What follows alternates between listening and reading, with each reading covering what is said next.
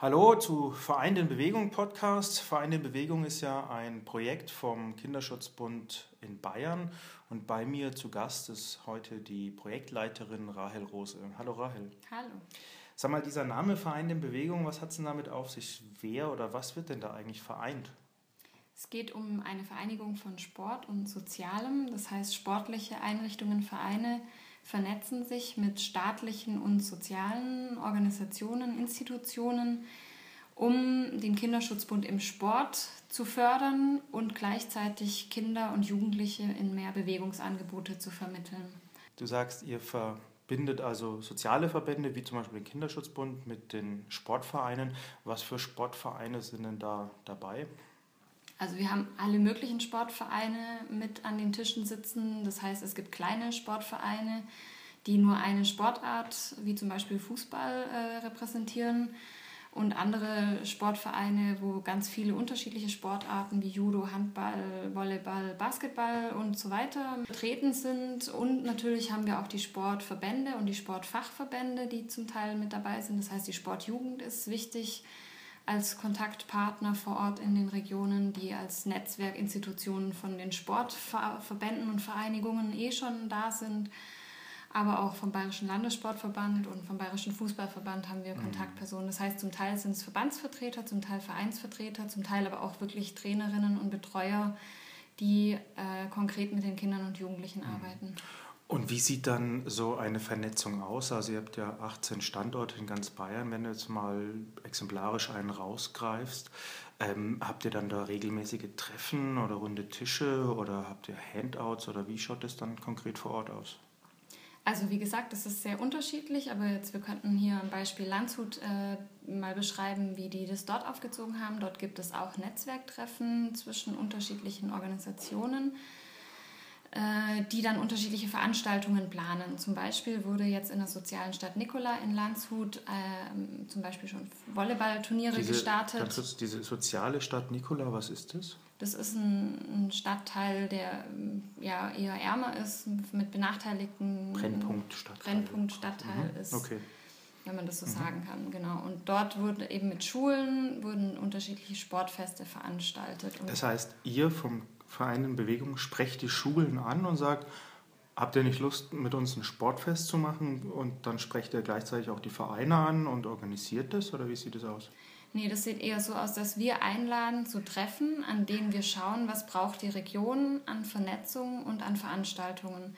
Das heißt, das erste Ziel ist, wenn wir einen Standort äh, implementieren, dass es installieren, dass es einfach ähm, Netzwerktreffen gibt, wo unterschiedliche wichtige Vereine und Institutionen aus dem sozialen Bereich von der Stadt, von kommunaler Seite, das heißt Gesundheitsamt, Jugendamt, sollte optimalerweise dabei sein, Sportamt, Sportservice. Wir schauen auf Landesebene, welche äh, Vereine von unseren Mitgliederorganisationen, Orts- und Kreisverbände haben Interesse an diesem Netzwerkprojekt und mit diesen Ortsvereinen suchen wir dann Möglichkeiten und Wege, welche Organisationen vor Ort wichtig sind zu beteiligen an diesen regionalen Projekten, die wir dann neu konzipieren vor Ort jeweils. Das heißt, es gibt kein Gesamtkonzept, sondern die Konzepte werden in den Regionen erstellt und dafür müssen halt die richtigen Partner mit am Tisch sitzen. Das heißt, man geht erstmal los und fragt, hey, habt ihr Lust an diesem Projekt? Geht auf verschiedene Sportvereine zu, geht auf verschiedene soziale Institutionen zu und lädt die erstmal zusammen ein. Und dann gibt es erstmal einen Austausch über, welche Angebote habt ihr denn überhaupt in euren Vereinen und welchen Bedarf seht ihr, wenn es um Vernetzung geht. Mhm. Und wenn wir jetzt mal beim Beispiel Landshut bleiben, wer sitzt da bei diesem runden Tisch oder bei diesen Vernetzungstreffen mit dabei exemplarisch? In Landshut haben wir eine sehr engagierte Koordinatorin, Irene Weigel, die in unterschiedlichen Netzwerken selber schon aktiv war, bevor sie dort Koordinatorin war. Und sie ist dann vorwiegend erstmal auf die Sportvereine zugegangen und auf die Sportverbände und hat gefragt, ob sie denn Interesse haben an unterschiedlichen Angeboten aus dem sozialen Bereich.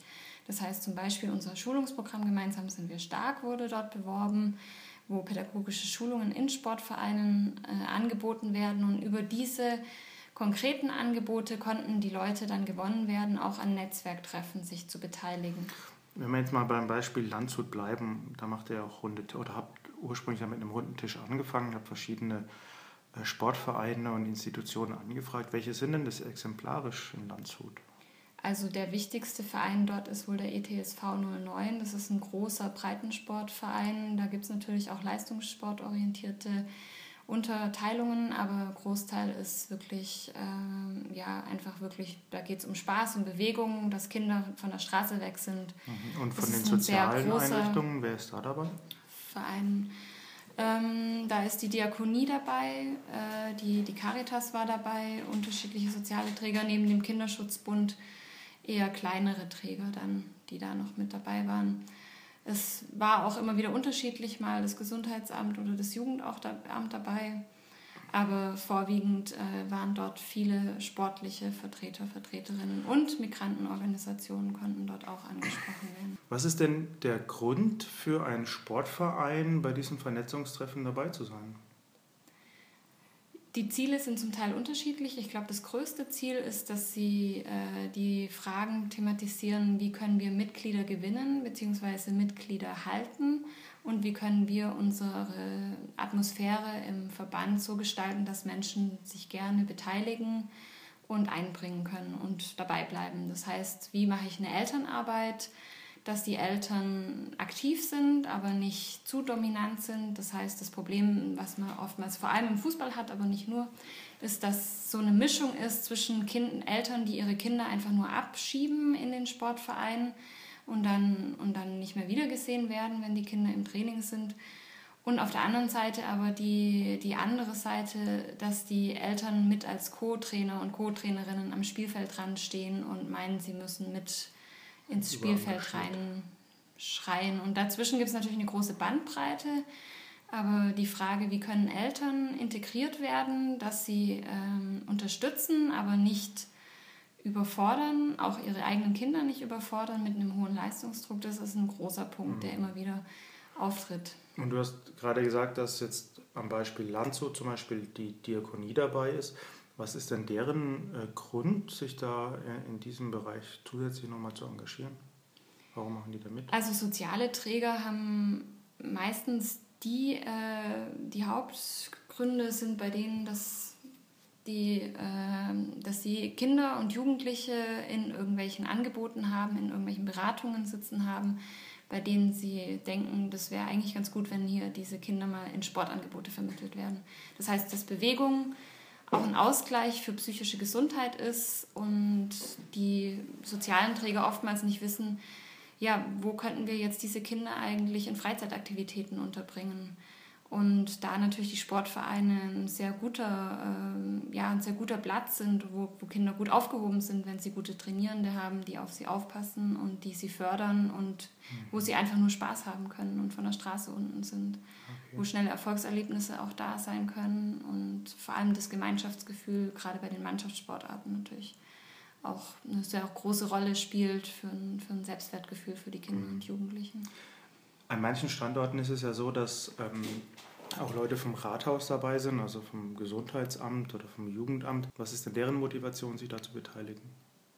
Es ist dann in Standorten auf einer sehr strukturellen Ebene in der Regel angesetzt, zum Beispiel Schweinfurt oder Nürnberg. Da sitzt ein sehr strukturell hoch angesetzter Kreis, würde ich jetzt mal sagen. Es ist ein Steuerungskreis zusammen an einem Tisch. In Nürnberg zum Beispiel eben das Jugendamt, das, der Sportservice Nürnberg und auch das Gesundheitsamt und die versuchen auf dieser strukturellen Ebene zu schauen, wo sind die Lücken, die noch geschlossen werden in der, in der Stadt und wie kann man ein Konzept entwickeln, diese Lücken zu, zu schließen. Also dass die ganzen Informationen und vielen Angebote, die es in einer Stadt wie Nürnberg zum Beispiel gibt, dass die an die Personen rankommen, die sie auch erreichen sollen. Das heißt, gerade natürlich Migrantinnen und Migranten wissen oftmals nicht Bescheid, welche Angebote es überhaupt gibt. Aber wer nimmt die Personen an die Hand und sagt, hier, schau mal, hier gibt es einen, einen Leitfaden, welche Angebote in welchen Stadtteilen vorhanden sind.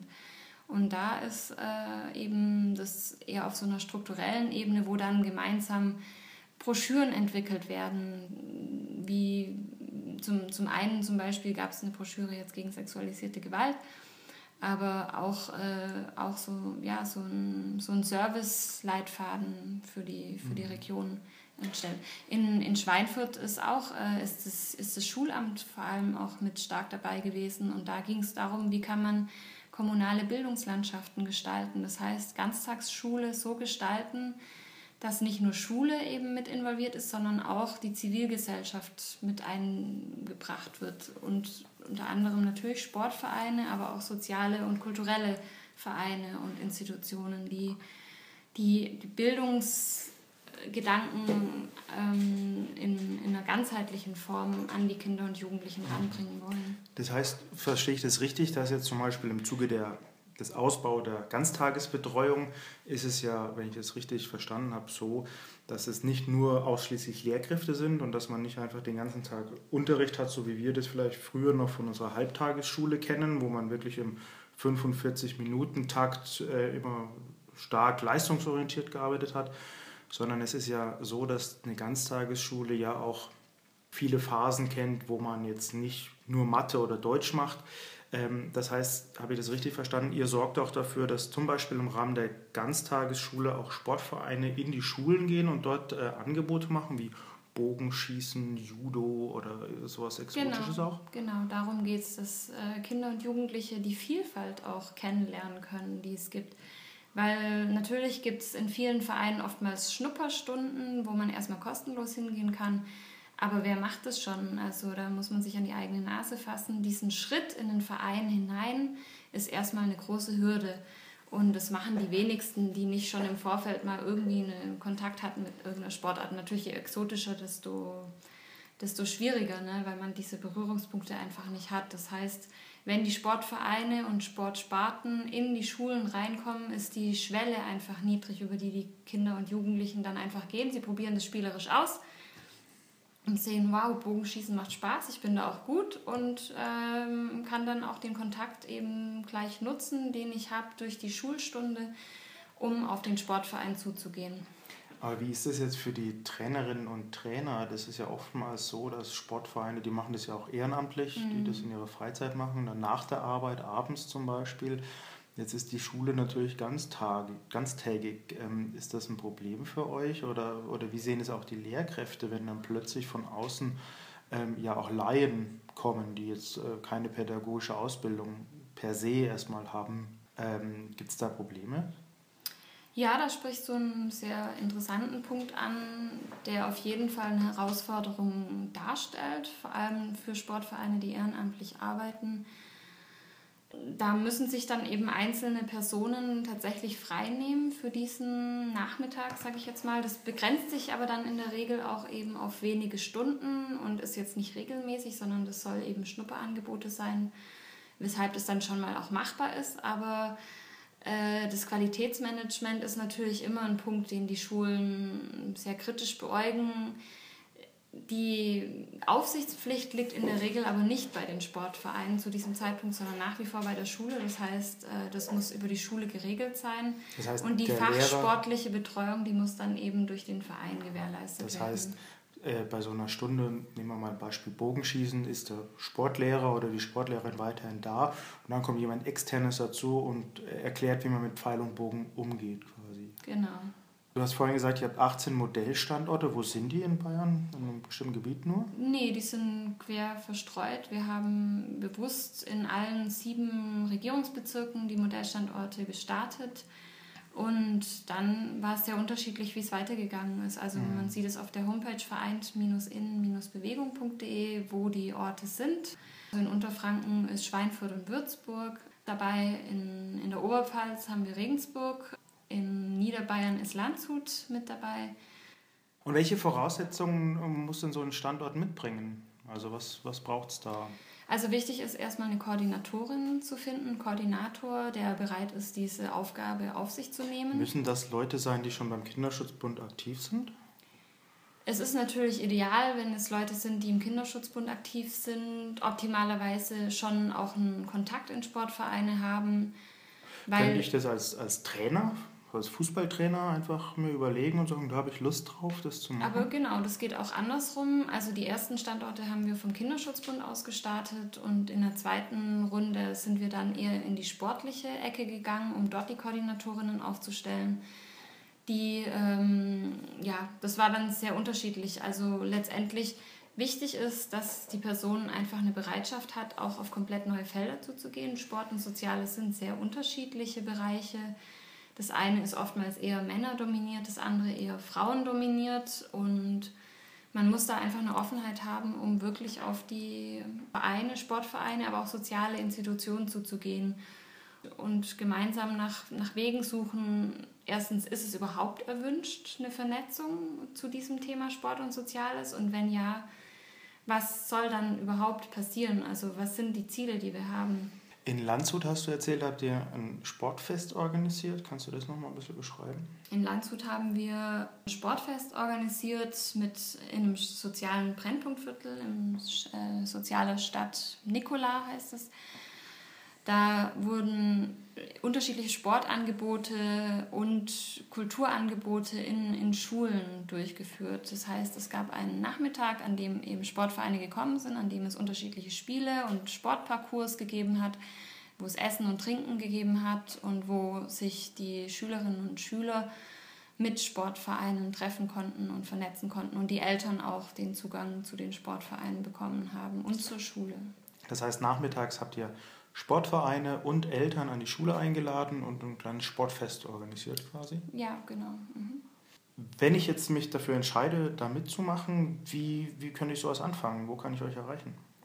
Man kann einfach in der Zentrale anrufen und nach den Sportprojekten fragen und wir würden dann schauen, welche Netzwerke in, in, in, deiner Region konkret schon da sind, die wir aktivieren können, welche Personen wir kennen, welche Organisationen da im Hintergrund stehen, die wir schon bereitstellen können, wo wir wissen, da gibt es ein Interesse und dann würden wir auch die ersten Schritte mit begleiten und äh, vor Ort in die Regionen zum Teil auch kommen, um das erste Treffen mit zu moderieren oder einen Impulsvortrag zu geben.